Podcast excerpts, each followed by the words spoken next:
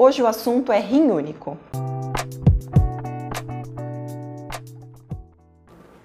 Olá, meu nome é Alessandra Bales e hoje eu vou falar sobre rim único.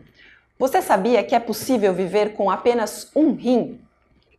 Algumas pessoas podem nascer com um rim só e outras precisam tirar por tumor ou por acidente, por algum trauma, e é possível viver apenas com um rim. Essas pessoas têm que ter um acompanhamento com o nefrologista, pois elas têm fator de risco para desenvolver doença renal no futuro. Os doadores de rim também acabam ficando com um único rim e também são pacientes que devem fazer acompanhamento com o nefrologista pelo menos anualmente, para prevenir as doenças renais no futuro.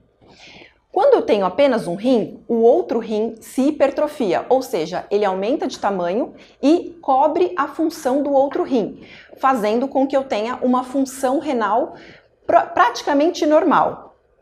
Mas por isso, esses pacientes precisam é, tomar certos cuidados, como não exagerar no consumo de sal, não é, evitar o uso de anti-inflamatórios e outras medidas, ter um estilo de vida saudável para que este rim dure muito mais tempo. Atenção à atividade física. Atividade física leve é liberada para esses pacientes, mas atividade, atividade física intensa, com traumas, com risco de trauma abdominal, deve ser evitada, pois o paciente pode fazer um hematoma ou mesmo uma ruptura desse rim, que é único e deve ser preservado.